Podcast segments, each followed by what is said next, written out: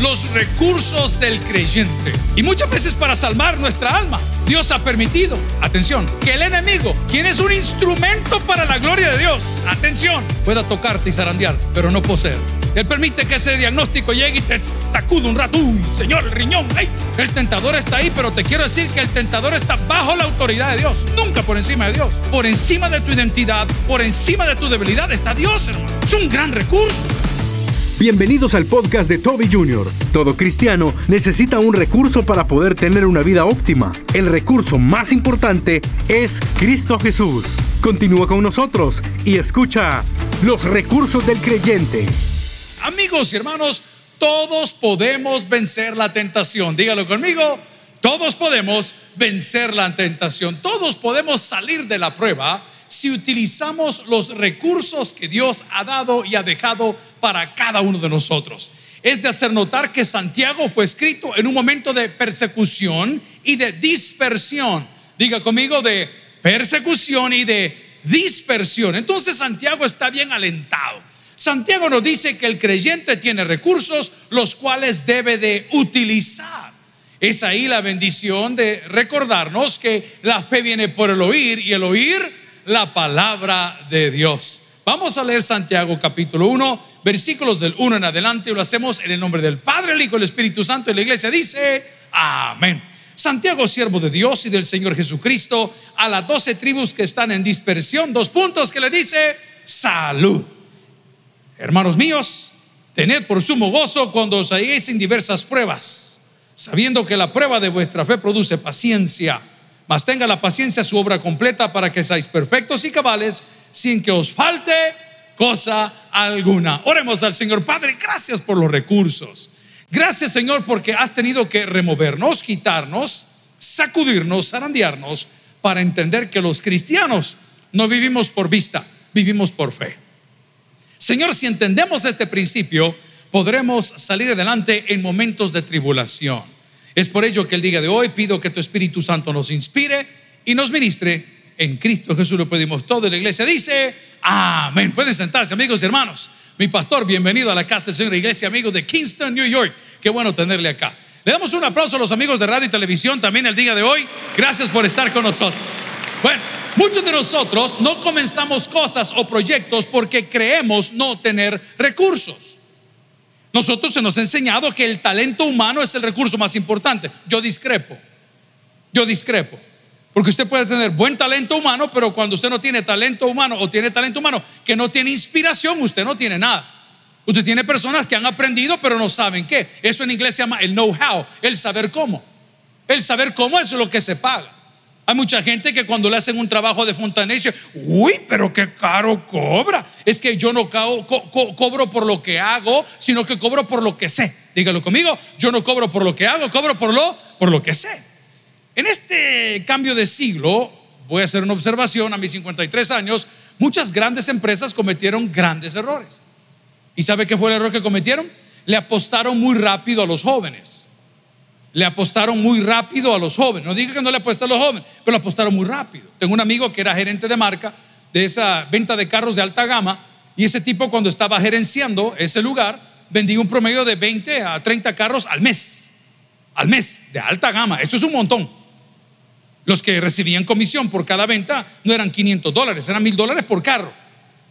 Entonces de repente sacaron un graduado de estas academias que tenemos ahora por todos lados que son muy buenas que les enseñen a trabajar para los grandes, no les enseñen a trabajar por sí mismos. Les enseñan a, vender su tiempo, porque cuando ya lo necesitan en sus empresas, le dan su retiro y usted se quedó sin nada.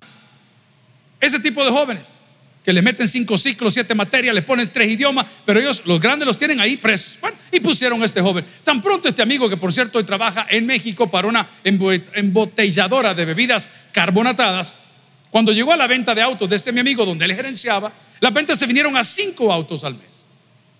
Entonces la gerencia general dijeron, no, le vamos a apostar a los jóvenes. Pues sí, sí, yo estoy de acuerdo que los jóvenes tienen talento.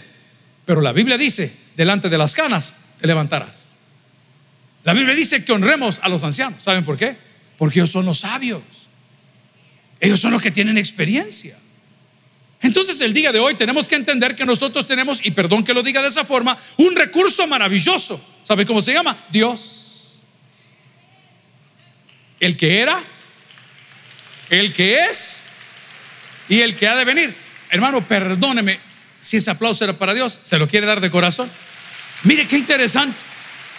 Papá me dejó mi mujer, me se fue mi hijo, me quitaron la casa, me quitaron el trabajo, pero queda Cristo. Ojo con esto. Él es el camino, Él es la verdad y Él es la vida.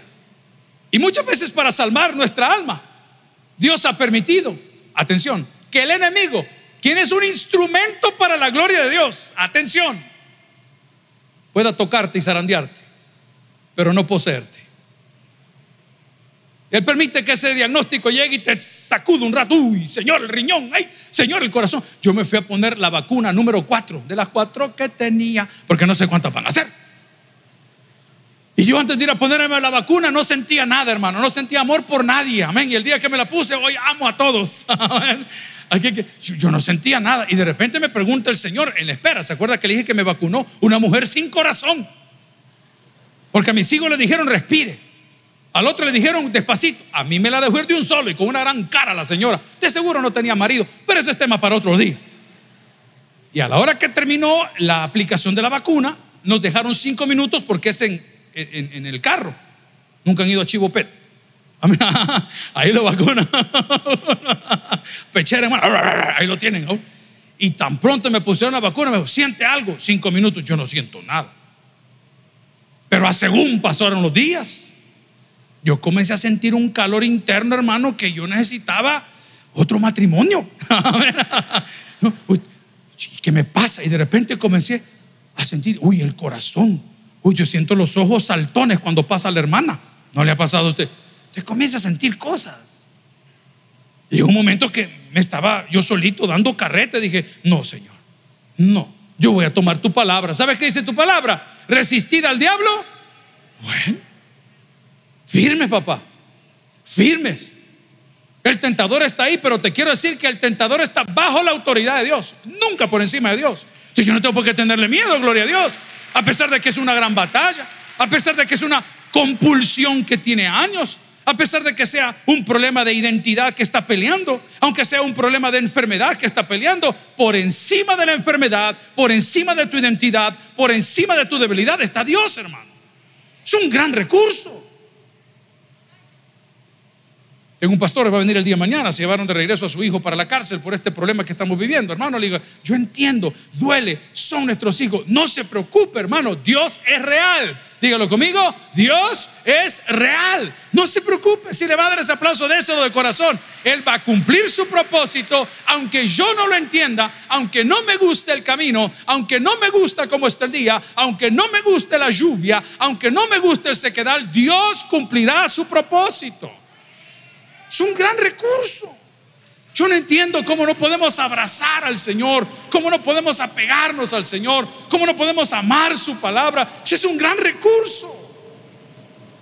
Pero la sociedad te enseñó y te educó como me educó a mí y me trató de enseñar a mí a que los recursos se ganan con el salario, no en la vida cristiana. Los recursos del cristiano vienen a través de la fe. ¿Sabe qué significa eso? Tú dices cosas y ves cosas y ese es para Dios, déselo de corazón. La gente te dice no lo vas a lograr, la gente no te vas a graduar, no te van a dar el crédito, no te van a dar la casa. Si tienes toda la razón, yo no califico en nada, pero la Biblia dice que Dios escogió a lo más vil del mundo para avergonzar a lo más sabio. Qué tremendo recurso es la palabra de Dios. Estoy corriendo, primero es Dios, después vamos a su palabra. Qué tremendo recurso. Estaban en el Edén, habían cometido el pecado, el pecado original, el comer de un árbol que abría los ojos, activaba los sentimientos. Hay un adagio que a mí me gusta. No sé si lo puedo practicar, pero a mí me encanta. ¿Qué dice ese adagio? Ojos que no ven. No, mujer que no cuenta. Ojos que no ven. Yo lo mismo, yo prefiero que no me digan nada, hermano. Porque cuando me cuentan me asusto. Eh, vieron un video muy lindo, es muy chiquito eso para enseñar todo lo que Dios ha hecho en México. Hay 130 millones de habitantes en México, hermano. Y el promedio es el 10% que son creyentes. O sea, es 13 millones. ¿Y el resto? ¿Dónde están? ¿De qué hablan? Bueno, les quiero contar que tomamos un vuelo, les conté en el culto anterior, no conocíamos a los hermanos, a Chip sí lo conocía, acá él me regaló un libro que se llama, bueno, ¿cómo sobrevivir? La sobrevivencia, ¿verdad? Survival, en una época tan difícil. El arte de la sobrevivencia. Y me lo regaló, yo lo puse en mi escritorio. El que vino a predicar, el americano, con Tim y con David, eran dos Davides. Yo lo puse en mi escritorio, ahí lo dejé. No lo toqué, le soy bien honesto, no lo toqué. Yo tengo un defecto. Yo, comienzo a leer el libro hasta que termino de leer otro. No, no, no me gusta ver dos o tres cosas, no puedo. Me confunde. Y lo dejé por semanas. De repente las cosas se pusieron bien apretadas acá. Usted sabe todo lo que ha sucedido en los últimos cuatro años. Pareciera que todos los meses tenemos que hacer noticias de alguna forma u otra. Hay un porcentaje de la población que está bien molesta. No van a poder retroceder lo que está sucediendo, hermano. Por más que se enoje. Ya no hay retroceso. Pero ellos quieren con alguien. Con alguien la quieren agarrar. Pues tomamos el vuelo para ir a México y tan pronto aterrizamos en Ciudad de México para tomar un vuelo de conexión a, Tabasco. Me dice el pastor Jorge, pastor, ¿ya vio las redes sociales? No, Jorge, No las he visto. Ni las quiero ver. Pero contame, por favor, qué está pasando. contame qué está pasando. Ay, ya tenía un discurso terrible. Amigos y hermanos, quiero contarle que su iglesia, entre los ministerios silenciosos que tenemos, es que un montón de gente que está en los juzgados hace sus horas sociales aquí. Su iglesia les da una carta y les da una firma y les da un sello para que puedan cumplir sus semanas dependiendo del tipo de crimen que han cometido para que hagan sus horas sociales o de servicio social aquí. Ve a su vecino y va a entender las cosas ahora. A unos los traen por robo, a otros los traen por violación, a otros los traen por agrupaciones ilícitas, a otros los traen por ser eh, diputados, a otros los traen por ser candidatos, o a todos los traen acá. Su iglesia lo ha hecho por años. Y levantaron una falsedad, una bola, una cosa terrible donde ponen la foto de su servidor y lo que les da la gana. Está bien, están en la libertad de hacerlo. No hay problema, hermano, si usted, usted sabe que el ignorante es bruto para hablar. Usted conoce las cosas tranquilo. Si es verdad, cuidadito. Pero si es mentira, usted tranquilo. Y tan pronto aterrizamos, me dice el pastor, pastor, ya se dio cuenta. ¿Y qué es lo que está pasando? Que usted dice que hizo, que uso, que movió, que puso, que presionó. Hermano, y amigo, te voy a hacer una pregunta fuerte en el área cristiana. ¿Habrá algo imposible para Dios? Los favores que nosotros pedimos, los pedimos para el cielo, no los pedimos acá en la tierra. Las oraciones que nosotros hacemos es para el cielo, no es aquí en la tierra. No hay necesidad de levantar un teléfono para decir, por favor, haceme un paro. El paro lo hizo Cristo en la cruz del Calvario. ¿Y sabes qué dijo? Consumado es. Eso fue lo que dijo. Así que no te preocupes. Pero voy al punto, amigo. Qué gran recurso es Dios. No te separes de Él, querido. No te alejes de él avergonzado. La falta fue grave. Hemos tropezado, hemos pecado, le hemos negado, le hemos traicionado. Estoy de acuerdo. El gallo cantó no tres veces, seis veces te cantó el gallo. No importa. Dios aún está con los brazos abiertos el día de hoy. Dios tiene deseo de que te acerques confiadamente. Es tu papá. Esta mañana compartía con mi hijo breves minutos del culto de las nueve. Yo lo veo parado. ¿No se acuerdan que les contaba hace unos meses todas las batallas que hemos pasado nosotros? ¿No se acuerdan hace muchos meses y años que les contaba que hubo momentos en mi casa donde les decía, o se van a hacer el antidoping o no comen en mi casa? Es el mismo joven, solo que las manos de Dios. Son dos cosas diferentes. La batalla, la batalla la vas a pelear. No lo reconoces, te le quedas viendo y dices, hijo, ¿qué te pasa? No, papá, pero hijo, pero, pero decime qué estás atravesando, con qué gente andás. Decime en qué vuelta, no, no, te puedo ayudar, hijo. Me tenés que decir. Te lo estoy diciendo como papá, no como predicador. Qué gran recurso es Dios. ¿Qué estás esperando? ¿Qué estás esperando? Trae tus problemas al altar, trae tus problemas a Dios. Dile que te inquieta, dile que te duele, dile que te hiere, dile que te falta. Y si lo tienes todo, dile cuánto le amas. Qué gran recurso es Dios. La iglesia se ha ido cerrando y cerrando y cerrando. Aquí no vienen homosexuales, aquí no vienen lesbianas, aquí no vienen madres solteras, aquí no vienen fulanos. Hermano, por favor, la iglesia es el hospital del alma. Y aquí serán bienvenidas todo tipo de personas en todo momento, en todo lugar, en todas las etapas. ¡Qué gran recurso es Dios! Tened por sumo gozo. Uy, Santiago, ¿y qué te pasa? ¿Y cómo vamos a gozarnos con la golpeazón que nos tiene la vida? Lo dije hace dos miércoles, porque lo primero que puedo recordar cuando la palabra me recomienda algo así es que lo que estoy viviendo hoy no es para siempre. El dolor de una traición no es para siempre. La pérdida de un trabajo no es para siempre. La pérdida de un ser querido no es para siempre. ¿Por qué? Porque la Biblia dice, ausentes en el cuerpo. ¿Sabes qué dice? Presentes al Señor. No es para siempre. Tu pariente no está perdido. Tu pariente está en la presencia de Dios. Pero vemos gente tan necia hoy que nos jactamos de nuestra poca necesidad de Dios. Y decimos necedades tan grandes como si hay un Dios, si hay un Dios. Pruébalo, conócelo, invítalo a tu vida, dale un espacio en tu negocio, dale un espacio en tu familia, dale un espacio entre tus hijos. Ojo, lo más importante, dale un espacio en tu corazón, hermano. Dale tiempo a Dios. Le damos tiempo a todo mundo. Yo no me alcanza el tiempo muchas veces porque como lo divido, no que el tiempo no alcance. Pero doy más prioridad a otras cosas. Y me quejo y digo, es que a mí el día no me alcanza. El día no te alcanza porque somos desorganizados. Pero cuando tu tiempo está organizado, te alcanza para todo, igual que las finanzas. Es que el salario que yo tengo no me alcanza y tú estás llorando y dices, pastor, pero es que la posición que yo tengo y yo soy de los que a los colaboradores y a los compañeros de trabajo, cuando me piden aumento, no se los doy. Si no, pregúntenles.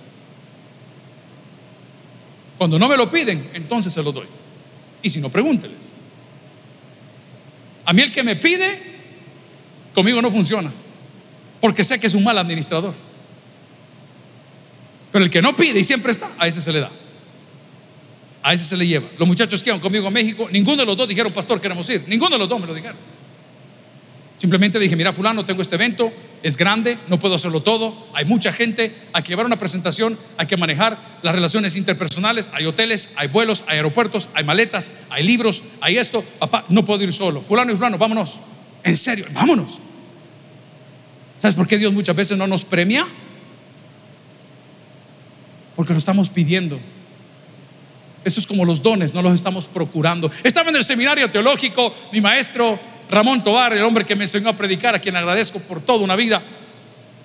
Gran teólogo, admirador de Berkov, Schaefer y toda esta gente que... Me encantaba como un día en la clase, en mi ignorancia, yo peleaba con él porque a mí me gustan las cosas palpables. Diga conmigo, a mí me gustan las cosas palpables. Ese ahí te lo pago. Mm. A mí dame un cheque pofechado. A mí dame una letra de cambio. ¿Mm? O hagamos un contrato, pero no te preocupes, a mí me gustan las cosas palpables. ¿Hay alguien más que le gusten las cosas palpables aquí? Amén, sí, porque las cosas que no se ven como que... Mm. Y ese día estamos en la clase y yo tenía el deseo, como lo tuve toda mi vida, por alguna razón Dios en mí no me dio esa parte. Yo estaba muy emocionado con los dones del Espíritu, muy emocionado, me encantaba. Yo era aficionado a la era Benny Hinn, todos sus libros, eh, Buenos días Espíritu Santo, todas las cosas que yo leía, todo eso era mi literatura. No era un teólogo, era quizás más un comentarista, no lo sé, pero era lo mío. Esta iglesia estaba caminando en esa línea fina, donde se hablaban de los milagros y los milagros y, y los viernes de milagros, llegó a ser el culto más grande de esta iglesia. ¿Saben qué sucedió? Dios le dio los milagros a todos y todos se fueron. El milagro más grande nunca sucedió, nunca cambiaron. Siguen siendo los mismos. Ah, pero les dieron el carro, ah, pero les dieron la casa. Habría que ver quién te la dio, papá. Habría que ver quién te contestó esa petición. Porque el diablo también hace milagros. Y la diferencia entre el diablo y Dios es que Dios no añade tristeza con lo que te da. Por eso muchas veces no te lo da, si eso es para Dios, déselo de corazón. Es una línea bien fina. Lo voy a probar. Pastor, usted está diciendo una aberración de ninguna manera. Porque cuando llegó Moisés a hablar ante Faraón, ¿qué sucedió? Aquí van los piojos, aquí van las pulgas, aquí van las moscas, aquí van las serpientes, aquí y el brujo haciendo lo mismo. Uy, dice usted, ¿y cómo está la cosa aquí? ¿Por qué cree que hay gente que cree en el horóscopo? ¿Por qué cree que hay gente que todavía lo brujos? Porque el diablo de volada le activa sus engaños. Pero no le he dicho el precio que vas a tener, pagaste con tu vida, porque hoy le tenés más fe a San Judas Tadeo que al mismo Dios. Le tenés fe a cualquier ídolo que al mismo Dios. Ay, que te vayan a hablar de tu santo. ¡Ja! revienta la casa. Si el problema no es conmigo, papá, el problema es contigo. El problema es que has ignorado el recurso que es Dios en tu vida. Y Dios mismo dice, hablando de su Hijo, este es mi hijo amado en que tengo complacencia. A él seguid, a él escuchad. Eso dice. El mismo Dios dijo, he aquí el Cordero de Dios que qué, que quita el pecado, lo dice su palabra. El mismo Dios dijo en su palabra que no hay otro camino sino a través de Cristo, Juan 14, 6. El mismo Dios nos dejó plasmado en su palabra ese bendito texto tan lindo, John 3:16, Juan 3:16, que de tal manera amó Dios al mundo. Qué lindo recurso es Dios. Pues ese día discutiendo con el pastor Tobar en el seminario, la discusión fue si los dones del Espíritu se piden o se procuran. Entonces yo le decía al pastor Tobar, tenía 24 años, le decía, pastor, yo estoy orando para que Dios me dé el don yo estoy orando para que Dios derrame sus dones. Yo estoy orando, pidiendo, pidiendo que me dé los dones. Yo quiero tener los dones. Claro, era lo palpable, era lo que estaba de moda, era lo que, whatever, lo que llamaba la atención. Y ese hombre en su humildad y conocimiento me llamó y me dice, Toby, te tengo que enseñar algo. Los dones no se piden. Me dijo, ¿Cómo que no se piden si la Biblia dice que uno puede pedir? Atención, que aquí vamos a entrar en Santiago. No, me dijo. Hay cosas que se piden, hay cosas que se procuran. Ahí sí me agarró, profe, le digo, no le entiendo. Para que el Señor tenga de ti misericordia y te quiera bendecir, entregar un talento, un don, tienes que vivir de tal manera, procurándolo, que el Señor lo derrame sobre ti. Pero si tú lo estás pidiendo con tus necedades, con tu carnalidad, con el deseo que quieres utilizarlo para manipular o para... Entonces tienes un grave problema. Pedir y procurar son dos cosas diferentes. Si alguien entendió, dígame un fuerte amén. Pero Dios, que es un gran recurso, nos dice que hay cosas que nosotros podemos pedir. Pedir. Después de Dios, ¿qué necesito, pastor, para salir del atolladero? Sabiduría. Dígalo conmigo, sabiduría. Eso necesito. Hay gente que es bien inteligente. Wow. Usted llega a la frontera y se da cuenta que los traficantes meten drogas en los lugares más recónditos de una maleta. En la vida lo hubiese imaginado. Jamás me hubiese imaginado que los traficantes agarran pelotitas así como de látex y las llenan de droga y hace que la persona, como una mula, se dice, la mula, el, que lo acarrea, se los trague. Qué mente más perversa. Hacen los camiones y las trailas, como dicen allá los, los trailers, las trailas y en medio de las estructuras le hacen compartimientos secretos que ponen unos botones con clave y, y ahí llevan la, traficada ahí adentro. Hay gente que es bien inteligente, hermano. Gente que es estimadora. Le llama a usted y dice, hey, Usbulano, fíjate que le habla parte de su tía que me dé el número de tarjeta de crédito y de repente se lo han bajado con 30 mil pesos. Usted son súper inteligentes. Lo que no son, son sabios. Porque la paga del pecado es Usted puede ser bien inteligente, pero no sabio. El pastor general decía muchas veces y fundador, ¿de qué te sirve tener el título si no tienes trabajo?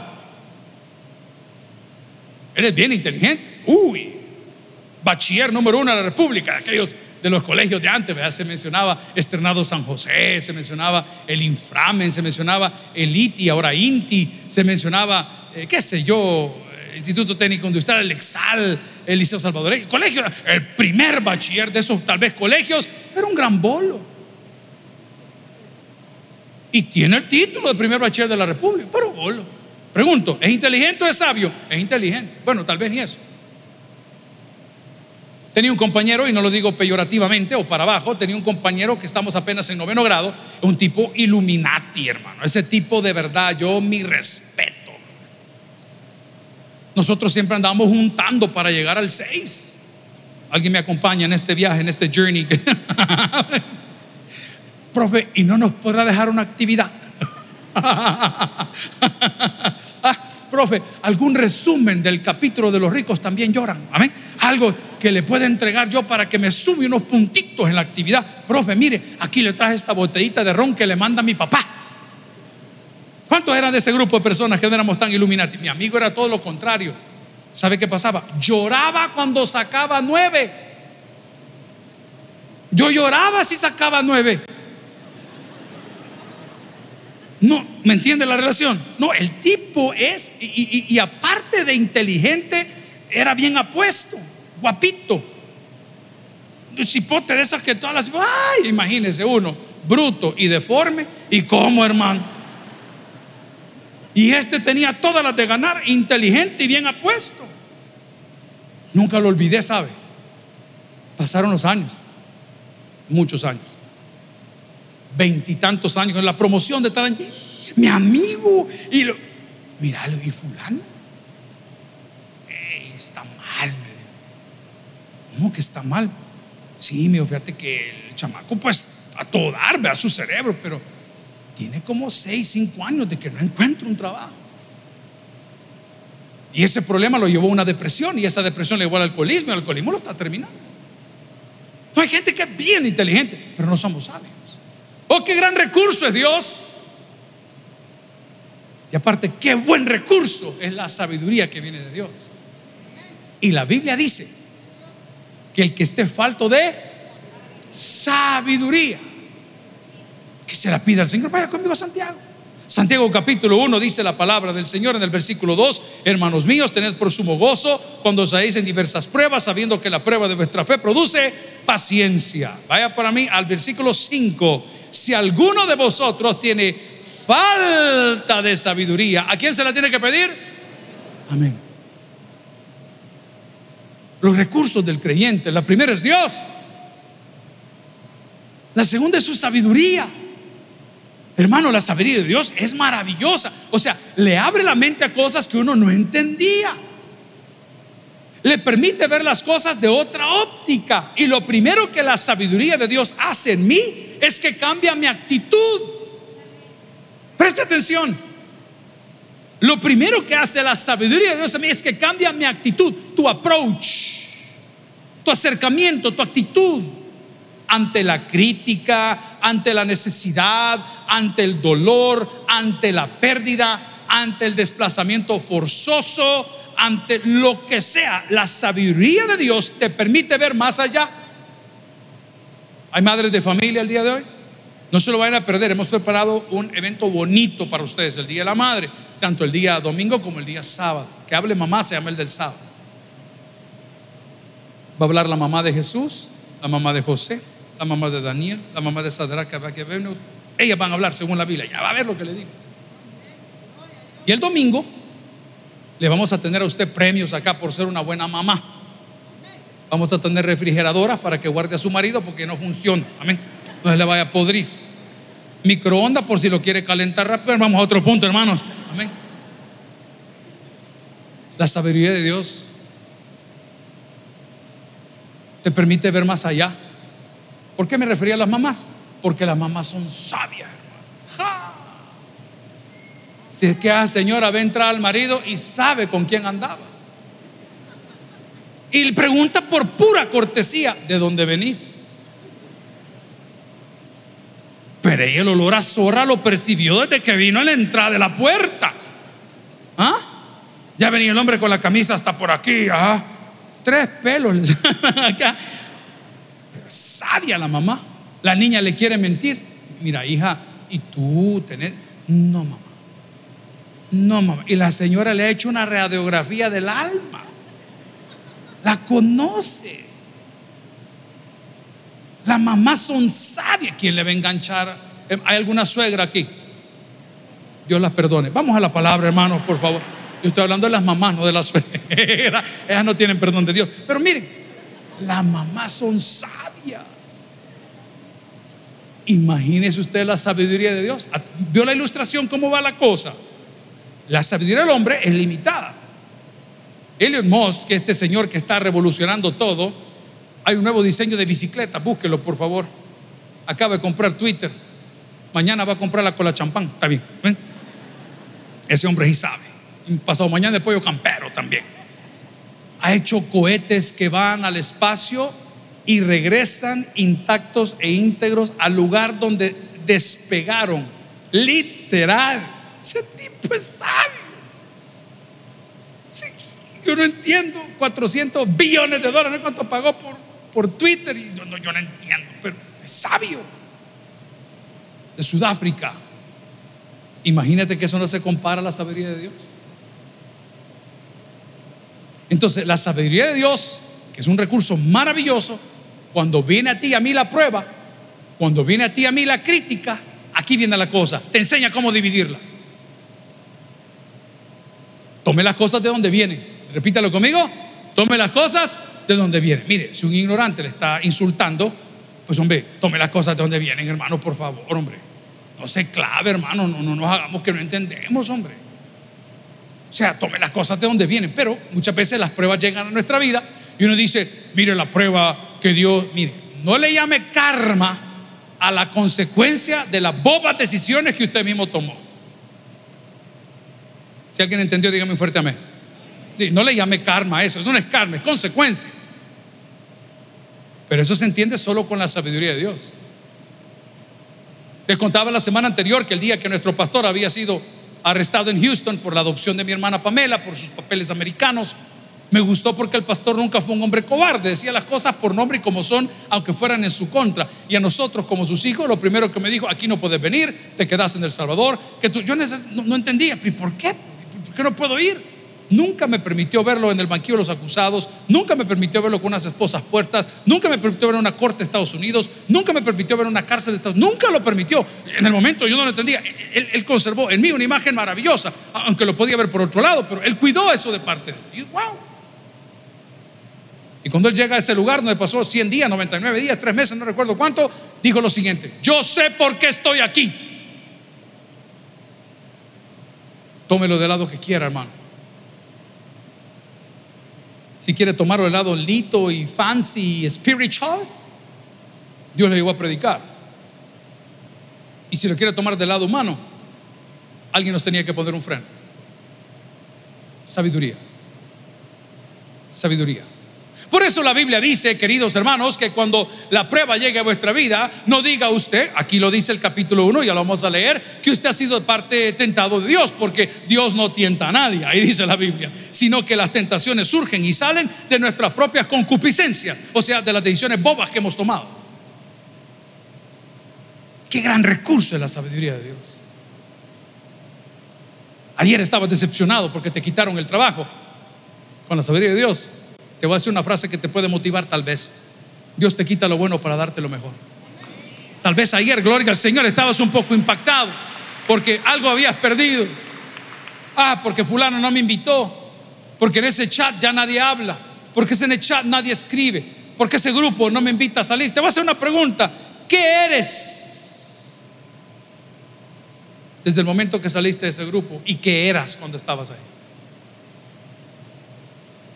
Sabiduría.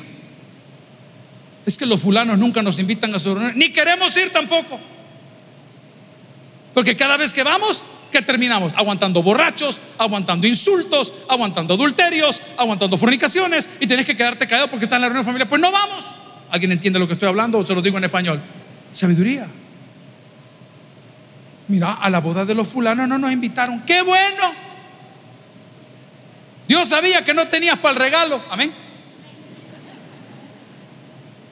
Sabiduría.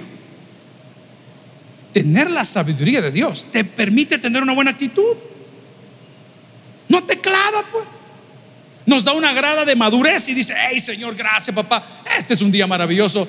David Holden, Holden, Holden, Holden, hombre de 70 años, maravilloso compañero en el viaje de México y el, del speech en inglés y verá qué interesante. Es un hombre ya grande, con un carácter duro,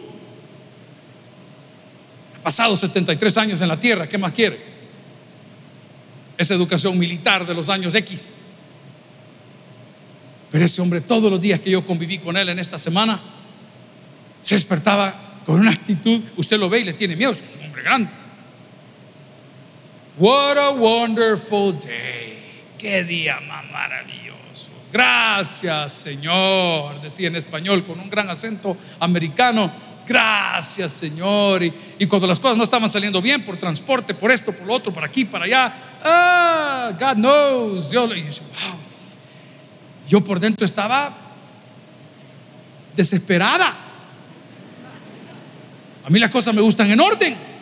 El tipo no se complicaba. Número uno, porque sabía en quién había confiado y porque tenía una garantía Vaya conmigo el versículo 5 y vamos para abajo y dice la palabra del Señor, si alguno de vosotros tiene falta de sabiduría, pídala a Dios, el cual da a todos abundantemente y sin reproche, y hay una garantía. ¿Y qué dice la Biblia? Ellos será dada. ya tiene a Dios, ya tiene la sabiduría y en tercer lugar tenemos su palabra. Palabra de amor. Te amo, te amo. ¿Se recuerdan? ¿Quién canta esa canción? Oigan las hermanitas del frente. Carlos vive, dice la otra. No. ¿Ah? Tenemos su palabra. A mí hay gente que me llega porque hacemos negocio y nos damos la mano y no nos hablamos más. Y lo cumplen. Y hay sinvergüenzas que lo tengo que andar buscando todo el tiempo. Ahí están llamando los de misiones a las iglesias, hermanito, y le pasa algo. ¿Por qué, pastor? Porque le hemos dado un edificio de un millón y medio de dólares para que usted pueda pastorar, para que viva, porque tiene casa, porque tiene colegio, porque tiene cafetería, porque tiene barbería, porque tiene librería, y usted a la iglesia no ha diezmado nada. ¿Me entienden lo que le digo? Hay de todo en la viña del Señor. Andarlo taloneando como que fuera algo. ¿Y qué hacemos? Regalarlo, hermano. A mí no me interesa. Regalarlo, eso es lo que queremos hacer. Bendecir gente. Su palabra es la garantía que todo hombre necesita. Estaba ordenando mi archivo personal y me di cuenta que en mi archivo personal, donde también otros colaboradores meten mano, los folders estaban desordenados. Andaba buscando la escritura de una casa. Y a la hora de abrir el bendito folder no estaba la escritura de una casa, estaban los papeles de una visa. Hombre, dije yo, ¿y aquí qué pasó? Y de repente abrí otro archivo y estaba la asignación de frecuencia en un nombre equivocado. No era 89, era 97.3. No, esto no es normal. Y de repente, hermanos, me encuentro con un sobre Manila y dentro del sobre Manila está rotulado con el puño, el letra y firma de mi papá. ¿Sabe qué me dejó ahí? El testamento. Y nos entregó a cada hermano una copia antes de morir. Y dijo, asegúrense que todos se lo den al junior. ¿Está bien, hermano? Alguien diga, aleluya. Así el testamento del... ¿Sabe qué hice? Porque han pasado cuatro años. Son cosas, yo no sé si usted perdió seres queridos, pero son, son, son temas un poco álgidos. ¿eh? Lo abrí y lo comencé a leer. Hijo, todo lo que tengo es tuyo, papacito de mi vida, todo lo que tengo es tuyo, firma tu papá. Ah, sí, dije yo el día que salieron los leones, porque hermanos somos, pero leones siempre hay. Se lo estoy diciendo, arregle sus papeles en vida. Ay, el día que el hombre, si es que más tardó en decir, ya estaba la gente, que me toca a mí, y que me toca a mí, y que me toca a mí. ¿Sabe qué les dije yo? Vayan a, ah, así les dije, hermanos. ¿Y cómo saben que les dije? Pues se ríen. Vayan a traer el testamento y leámoslo. ¿Qué dice ahí? Y ante las autoridades se tuvo que hacer el deseo y cumplir del que testó.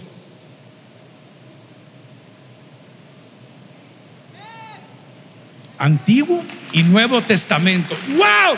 Ah, no, pero te va a salir el chuco diablo diciéndote, yo te quiero hacer aquí, te voy a quitar por allá, y te voy a quitar el gozo, y te voy a quitar la bendición, y no te voy a dar sabiduría, y no te voy a dar comida, y no te... Permitime, Mister Diablo, quiero leerte lo que dice acá. Todo lo que pidieres al Padre en mi nombre, yo le daré dice la palabra que te falte sabiduría, pídala a Dios. Y si vas a tener hambre, Él va a hacer llover pan del cielo. Y si vas a tener sed, va a sacar agua de una roca. Y si te meten al horno de fuego, aunque te estés quemando, Él se va a estar quemando contigo. Y cuando te tiren a los leones, Él le va a cerrar la trompa a los leones. ¿Alguien recibe esa palabra el día de hoy? Son tremendos los recursos de Dios. El primero es Dios, el segundo es la sabiduría y el tercero es su palabra. ¿Qué recursos más hermosos los que tenemos? No podemos decir ahora Filipenses 4:13, todo lo puedo en Cristo que me fortalece. Pero la clave está en Cristo. La clave está en Cristo. Santiago estaba escribiendo a una congregación que estaba dispersa, estaban asustados. Todos los que habían profesado la fe en Jesús, la mayoría habían muerto de una manera trágica. Este hombre estaba alentando a la gente, era medio hermano de Jesús. Ahí le dejo el pleito teológico que es lindo como para debatir un buen tiempo. El medio hermano Jesús está diciendo, mire señores, este, Qué bueno el que logra vencer la prueba, y lo digo en el versículo 12. Cuando Santiago 1 dice, bienaventurado el varón que soporta la tentación, porque cuando haya resistido la prueba, recibirá la corona de vida que Dios ha prometido. ¿A quiénes? A los que le aman. Bien, esta frase la voy a combinar con el sermón anterior, porque los que aman a Dios, todas las cosas les da bien. No, espérese. Los que aman a Dios guardan su palabra. Una cosa es que tú ames a Dios y otra cosa es que Dios te ame a ti. El amor de Dios hacia ti como hacia mí es universal. Pero el amor recíproco mío hacia Dios no se lo puedo mostrar ni con mis ofrendas, ni lavando inodoros en el taber, ni parqueando carros, ni recogiendo ofrenda, ni mostrando en escuela bíblica, ni desfilando con uniforme todo el día, ni haciéndome el importante, ni siquiera predicando. Mi amor hacia Dios lo puedo mostrar exclusivamente en obedecer su palabra. No hay otra forma. Si le va a dar eso al Señor, déselo de corazón. Hombre, yo amo a Dios. Pastor, yo colaboro en la iglesia, yo colaboro. Por gloria a Dios por usted. Le hace sentir bien, siga colaborando. Pero amar a Dios es guardar su palabra. Y dice que la corona de vida está reservada a los que le aman. O sea, a los que guardan su palabra. Ay, pastor, estoy nerviosa. ¿Y por qué, hermana? Es que voy para Estados Unidos. ¿Y por qué está nerviosa? Ay, pastor, hay que pasar por migración. ¿Cuántos dicen amén? Es bien yuca, hermano. Hoy le pueden quitar hasta el teléfono. Enséñame su teléfono. Literal. Usted está llegando ahí. Pero hay un adagio que dice: el que nada debe. Ok, entonces, ¿por qué se va a poner nervioso? ¿Por qué se va a poner nervioso? Usted está cubierto, usted está bendecido, usted está siendo protegido por Dios. ¿En base a qué? A lo que yo hago en la iglesia. No, no, no porque guarda su palabra. Hermanos, el día miércoles en la tarde estábamos volando de Monterrey, terminó la charla, la capacitación a las 11 y 30. De la iglesia donde estamos, Castillo del Rey, hacia el aeropuerto había una hora. Llegué a las 12.30. A la una y algo estaba abordando el vuelo para salir hacia Ciudad de México. Hermano, veníamos volados. La maleta me la registran, gracias a Dios, hasta llegar para acá. Dije, bueno, ya con eso tengo. El vuelo Monterrey, México, una hora. Y para cambiar de vuelo tenía 45 minutos de terminal a terminal. Hay que atravesarse en un tren o en un bus o caminando como usted quiera. Aterrizamos ahí con la maleta carry on y tengo 45 minutos. ¿Cuál es la puerta?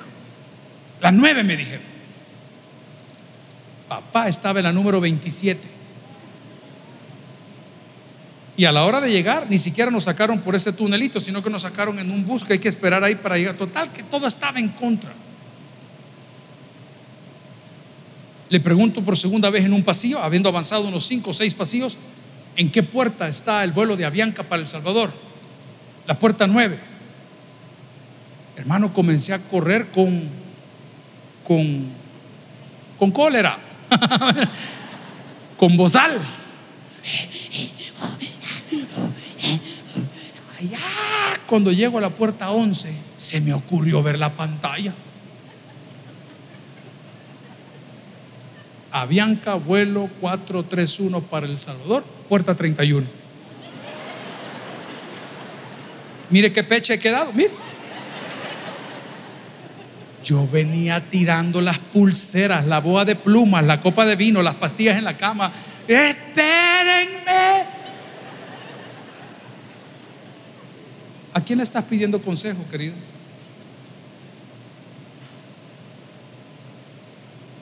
¿Por qué no te detienes y ves la pantalla? Te tienen corriendo de lugar en lugar, vendiéndote milagros que no existen, predicándote cosas que no son verdad prometiéndote cosas que Dios nunca dijo. Y vas a terminar cansado. Y vas a terminar frustrado. Y vas a terminar hablando mal de la iglesia, de los pastores, de la fe, de Cristo, cuando en realidad nunca aprovechaste los recursos que Dios te dio. Hoy tienes a Dios tienes su sabiduría y tienes su palabra. Termino diciendo, el que tiene oídos para oír, que oiga, vamos a orar al Señor. Gloria a Cristo. Si el mensaje ha impactado tu vida, puedes visitar www.tabernaculo.net y sigamos aprendiendo más de las enseñanzas del pastor Toby Jr. También puedes buscarlo en las redes sociales, Twitter, Toby Jr. Taber, Instagram, Toby.Jr., Facebook, Toby Jr. y en YouTube, Toby Jr. TV. No te pierdas nuestro siguiente podcast.